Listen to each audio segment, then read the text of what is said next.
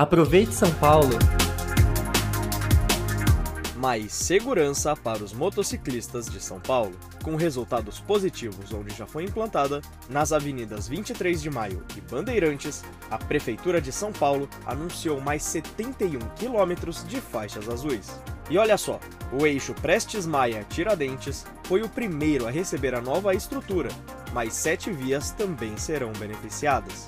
Mas você sabe o que é e quais são os benefícios da faixa azul? Fica aqui que vamos te explicar. O projeto surgiu com o objetivo de reduzir o número de acidentes graves e óbitos de motociclistas. A faixa organiza o espaço viário compartilhado entre os automóveis e as motocicletas, reduzindo conflitos. Após a implantação na 23 de maio e Bandeirantes, não foram registrados óbitos de motociclistas em ambas as vias. O número de acidentes graves e com vítimas também diminuiu.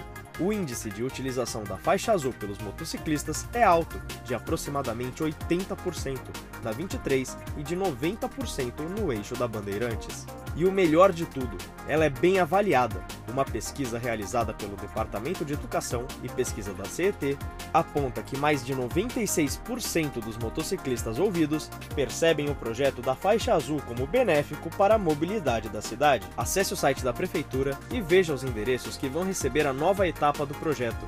Acompanhe as nossas redes sociais para outras informações. Até a próxima semana!